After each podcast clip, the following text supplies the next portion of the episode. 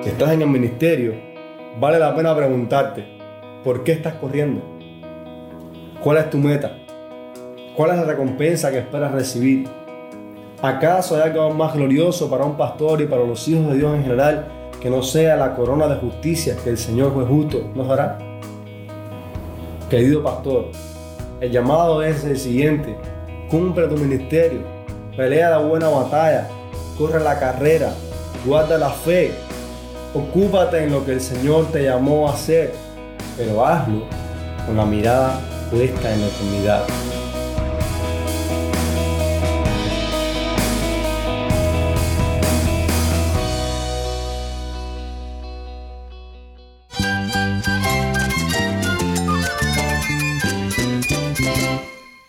Jesús es nuestro Salvador, nuestro amigo. Cristo es mi guía. Cristo significa todo, pero en primer lugar mi Salvador, mi refugio en tiempos difíciles. Él es nuestra fortaleza. Es la salvación, es la vida eterna. Bueno, Cristo es, es vida. Él es suficiente. Él es el héroe de esta gran historia. Cristo para mí es mi todo. Es todo. Estás escuchando a El Faro de Redención. Cristo desde toda la Biblia para toda Cuba y para todo el mundo.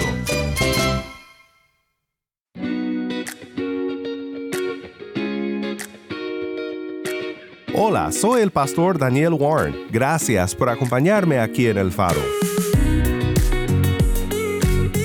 Estamos en una nueva instalación de nuestra serie recurrente, El Ministerio Pastoral, con Andy Quesada.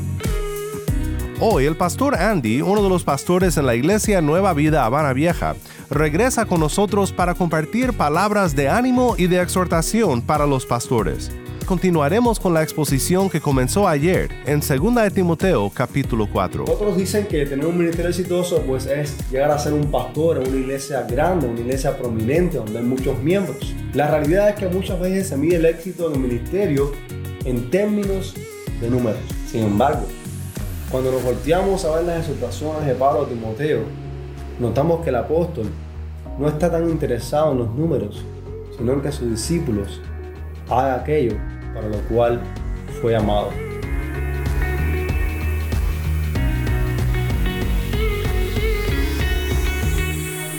Después de este estudio en 2 de Timoteo, Andy se reunirá con Iván Vázquez, otro pastor de su iglesia, para conversar juntos sobre el ministerio pastoral. El desarrollo de la vida cristiana se hace en comunidad y el liderazgo se desarrolla también con otros a, a- a la par. Si tienes una Biblia, busca 2 de Timoteo 4 y quédate conmigo para ver a Cristo en su palabra.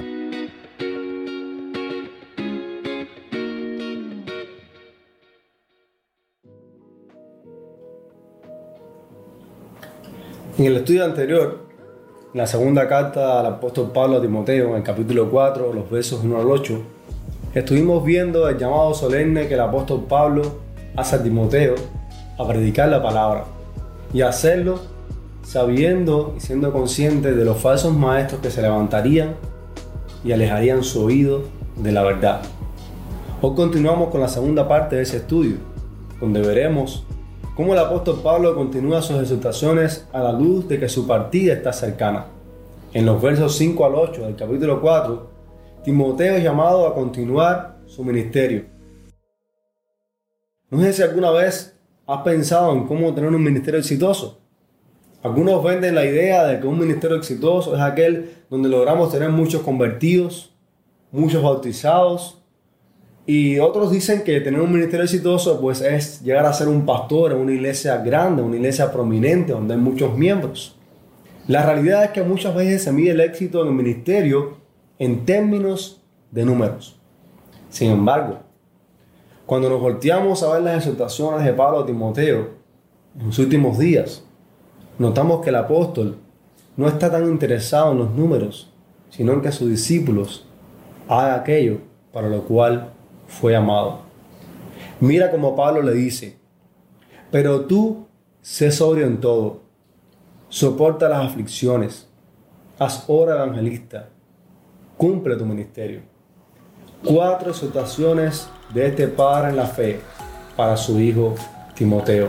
La primera de ellas, sé sobrio en todo. Tú y yo sabemos que lo contrario a ser sobrio es la borrachera, es tener una vida desenfrenada, sin rumbo, sin dirección. Sin embargo, se requiere del ministro del Evangelio que sea un hombre sobrio en todo, que se mantenga enfocado y lo haga incluso en medio de las circunstancias difíciles que puedan surgir. Y hermanos, si estás en un ministerio, esta es una realidad. Ser sobrio en estos días es algo difícil. El mundo nos bombardea con toda clase de estrategias carnales para aplicarlas en la iglesia. El mundo nos bombardea con toda clase de tentaciones para alejarnos del camino de la verdad. Y muchas veces nuestros ministerios están más bien guiados por cosas humanas o afectados por la naturaleza humana de este mundo que por la sobriedad y la piedad que el Evangelio demanda de nosotros. Por ese, este llamado de Pablo a Timoteo, sé sobrio en todo, es un llamado para ti también como pastor y para mí que estoy en el ministerio igual que tú. Dios nos llama a ser sobrios, enfocarnos, a estar claros de cuál es nuestro rumbo, de lo que Dios nos ha llamado. El segundo llamado de Pablo a Timoteo es soporta las aflicciones. Y eso no es algo nuevo. Hemos visto desde el principio de esta carta que el sufrimiento es parte real de la vida de aquellos que han sido amados por el Señor. Y no solamente de los pastores, de todos los cristianos. Pablo lo dice en el capítulo 3. Y todos aquellos que quieran vivir piadosamente en Cristo Jesús padecerán persecución. No sé en tu país cómo será, pero en nuestro, en Cuba por lo menos, hemos vivido tiempos difíciles. Tiempos en los cuales la iglesia está siendo bombardeada, los pastores están siendo acusados de fundamentalistas, de personas que están en contra del progreso. Y no sabemos en lo que va a parar todo eso. Lo que sí sabemos es que lo más posible es que padezcamos y suframos por causa de nuestra fe. Y los pastores van a ser parte de eso también. Porque nos paramos en la brecha para hacer lo que el llamado anterior decía Pablo a Timoteo, predicar la palabra a tiempo y fuera de tiempo. Y eso va a traer consigo sufrimiento y padecimiento. La solución que Pablo da es soportarlo. Pablo le dice a Timoteo, escapa del sufrimiento o trata de, vivir una vida tranquila o, trata de, simplemente apartarte de aquellas cosas que traen sufrimiento. No, Pablo mismo estaba sufriendo, estaba padeciendo, estaba preso. Y Pablo le dice a Timoteo, soporta las aflicciones. Soporta las aflicciones. Eso nos recuerda el capítulo 1, cuando Pablo le dice a Timoteo, no te avergüences de mí ni del Señor Jesucristo, sino participa conmigo de las aflicciones por el Evangelio. Estamos llamados como pastores a soportar el sufrimiento y las aflicciones que pueda traer la predicación fiel de las Escrituras. ¿Es difícil? Sí, pero no estamos solos. El Señor está con nosotros y el Señor nos fortalecerá para atravesar el valle de sombra de muerte.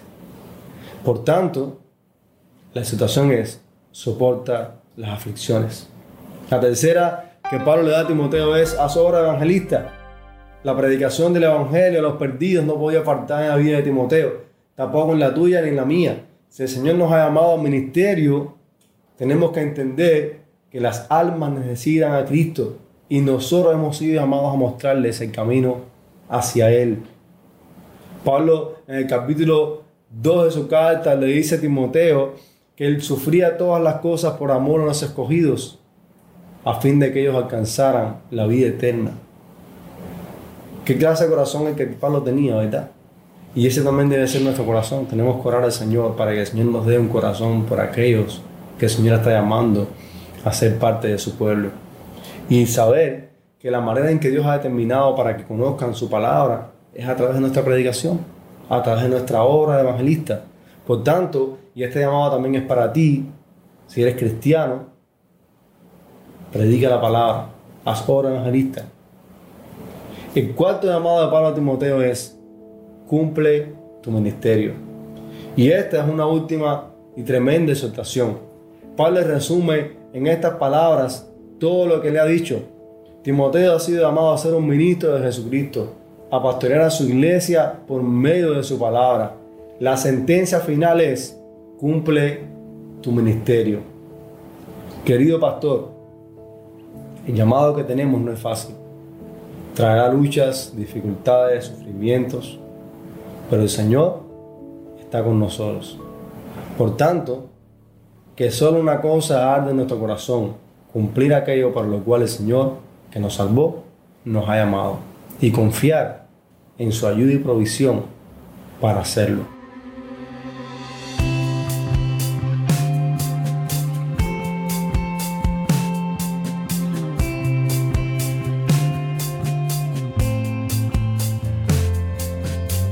Ahora bien, los versos 6 al 8 del capítulo 4, el apóstol nos deja ver la manera en que él mismo ha llevado a cabo su ministerio y su esperanza en el Señor.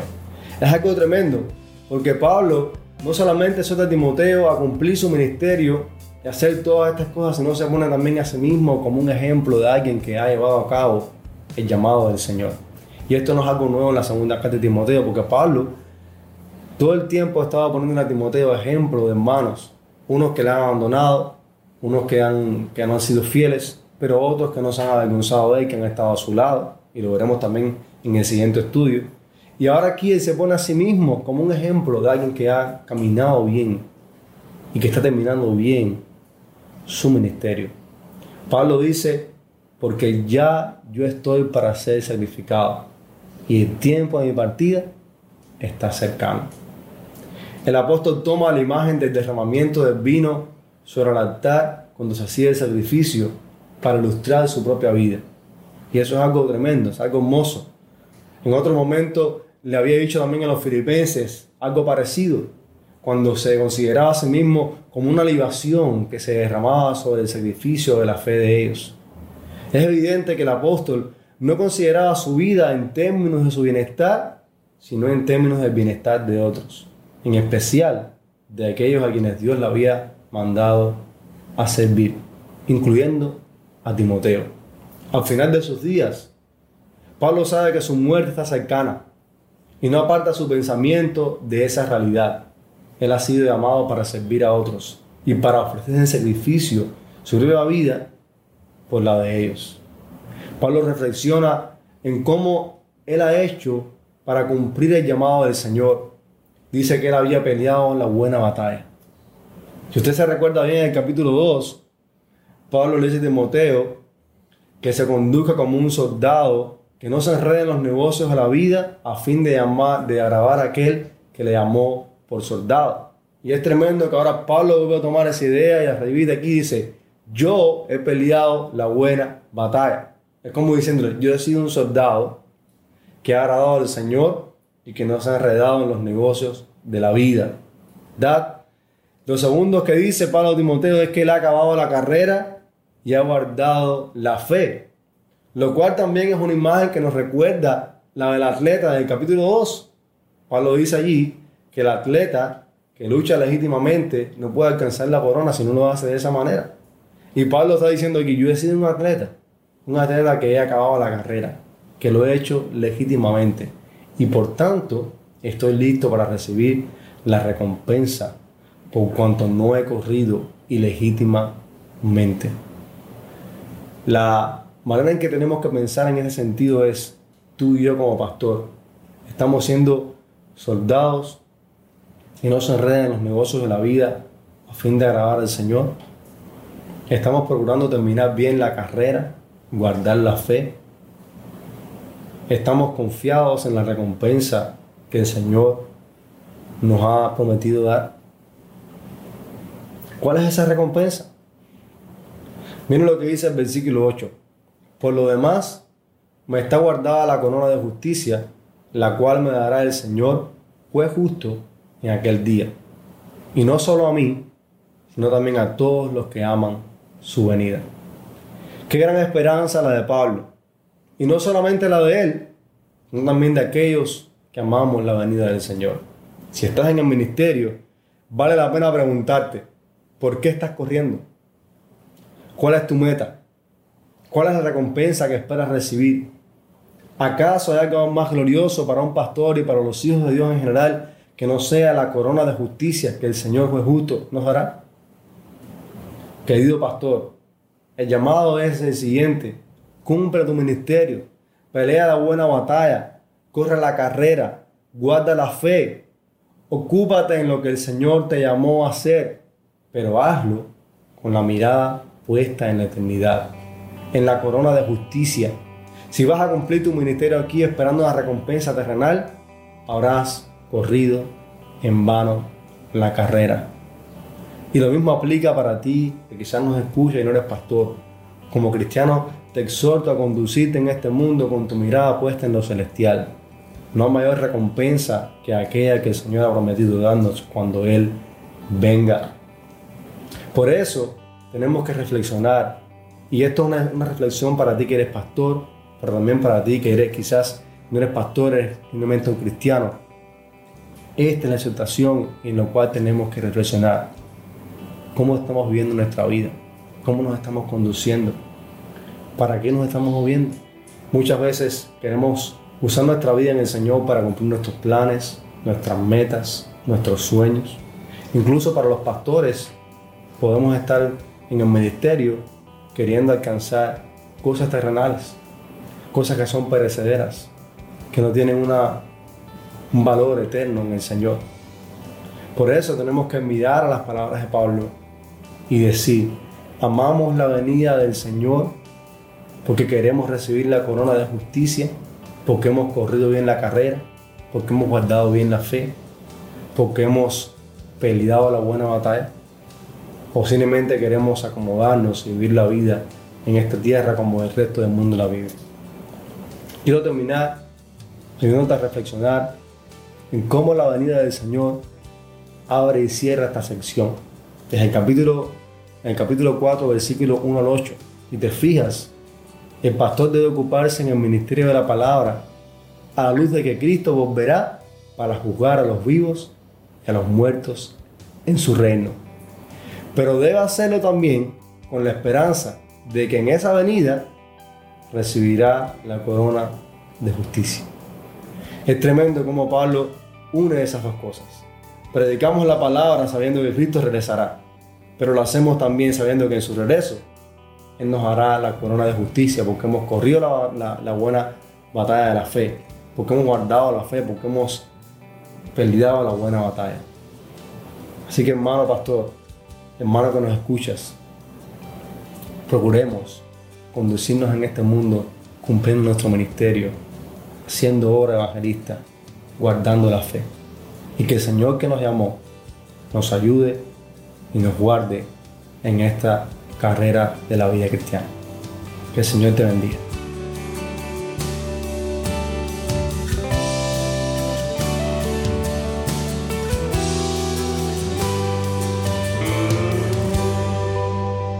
Soy el pastor Daniel Warren y estás escuchando a El Faro de Redención. Ahora vamos con Andy e Iván Vázquez. Ellos nos comparten sus pensamientos sobre cómo los pastores pueden servir a otros y abandonar el individualismo. Con cómo nos involucramos como pastores y como iglesia en poder servir a otros en el ministerio, en poder ser de ánimo, de fortaleza, de ayuda, de alguna manera, para otras iglesias y para otros pastores que lo necesiten. Y no solamente pensar en crecer y tener para nosotros mismos. ¿Qué ustedes creen al respecto de eso? Eh, sí, yo creo que esto es un pensamiento eh, bíblico, el, el hecho de, de- precisamente estar en, enfocarse en ayudar, porque desde el primer momento el evangelio que, recibimos y que tenemos es para también comunicarnos a los demás. Y, y no solamente pensando en el hecho de- de evangelizar, como muchas veces se- a veces se, se tiende a ver esta- este aspecto del evangelio, sino al, en el crecimiento como creyentes. Y creo que es un, es un, una- un pensamiento revolucionario para el momento actual en nuestro tiempo, donde muchas veces el vivir aislado o como una isla Mm. y solamente enfocarse hacia adentro nada más, como iglesia local, como miembros particulares, eh, es tremendo porque realmente a la luz de la palabra vemos que todo eh, el desarrollo de la vida cristiana se hace en comunidad y el liderazgo se desarrolla también con otros a, la par. Yo creo que una manera práctica es ser, en este primero, pensando en esta idea que estás mostrando, este, esta pregunta, tiene que ver con ser eh, deliberados en el punto de decir, yo quiero pensar de manera precisa, intencional, a la hora de ayudar. Y es un reto, como tú decías, porque vivimos en una sociedad donde cada vez más las personas tienen un pensamiento individualista de, mi bien, de mi beneficio, de lo que puedo eh, sacar de esto para mi persona.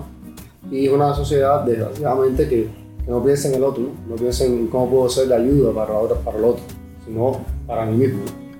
Pero eso es un reto también, porque yo creo que ese pensamiento, la iglesia, no, estamos eh, exentos de, de, de, que ese pensamiento nos, nos atrape. Y a pesar de que la misma palabra nos está empujando a constantemente ir hacia allí. O sea, por eso que, que, creo que debemos ser intencionales eh, en esto, porque nos está empujando la misma palabra a ayudar a los demás, no pensar solamente en nosotros mismos, sino también en los demás. Y eso es parte del liderazgo, nos necesitamos estimularnos, necesitamos animar, necesitamos apoyar, necesitamos... Eh, y creo que en breve hablaremos de cuestiones prácticas y cómo hacerlo, pero yo creo que lo primero es eso, tener eh, cultivar este pensamiento de, intencionalidad.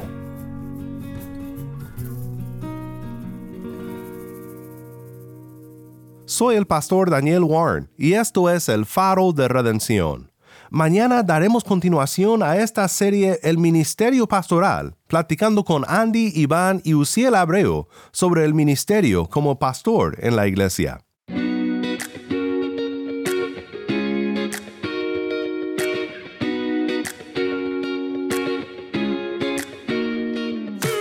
El Faro de Redención como programa radial fue ideado para Cuba, pero ha crecido a un nivel global y si estás en sintonía fuera de Cuba, te agradezco por pasar estos tiempos con nosotros estudiando temas que nos fortalecen en nuestro caminar cristiano.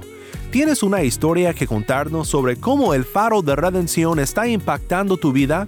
Mándanos un correo electrónico a ministerio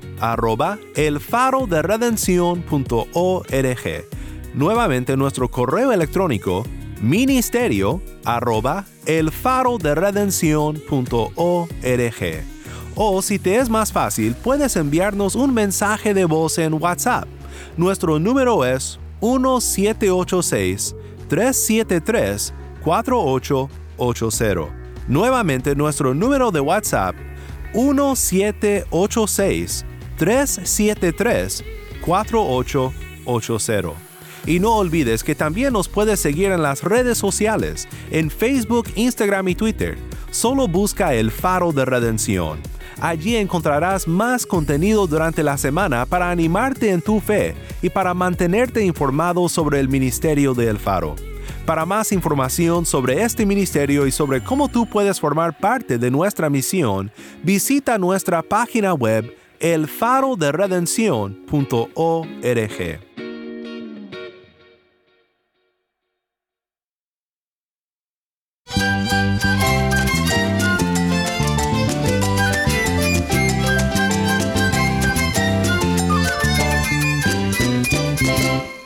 Soy el pastor Daniel Warren. Te invito a que me acompañes mañana en esta serie El Ministerio Pastoral.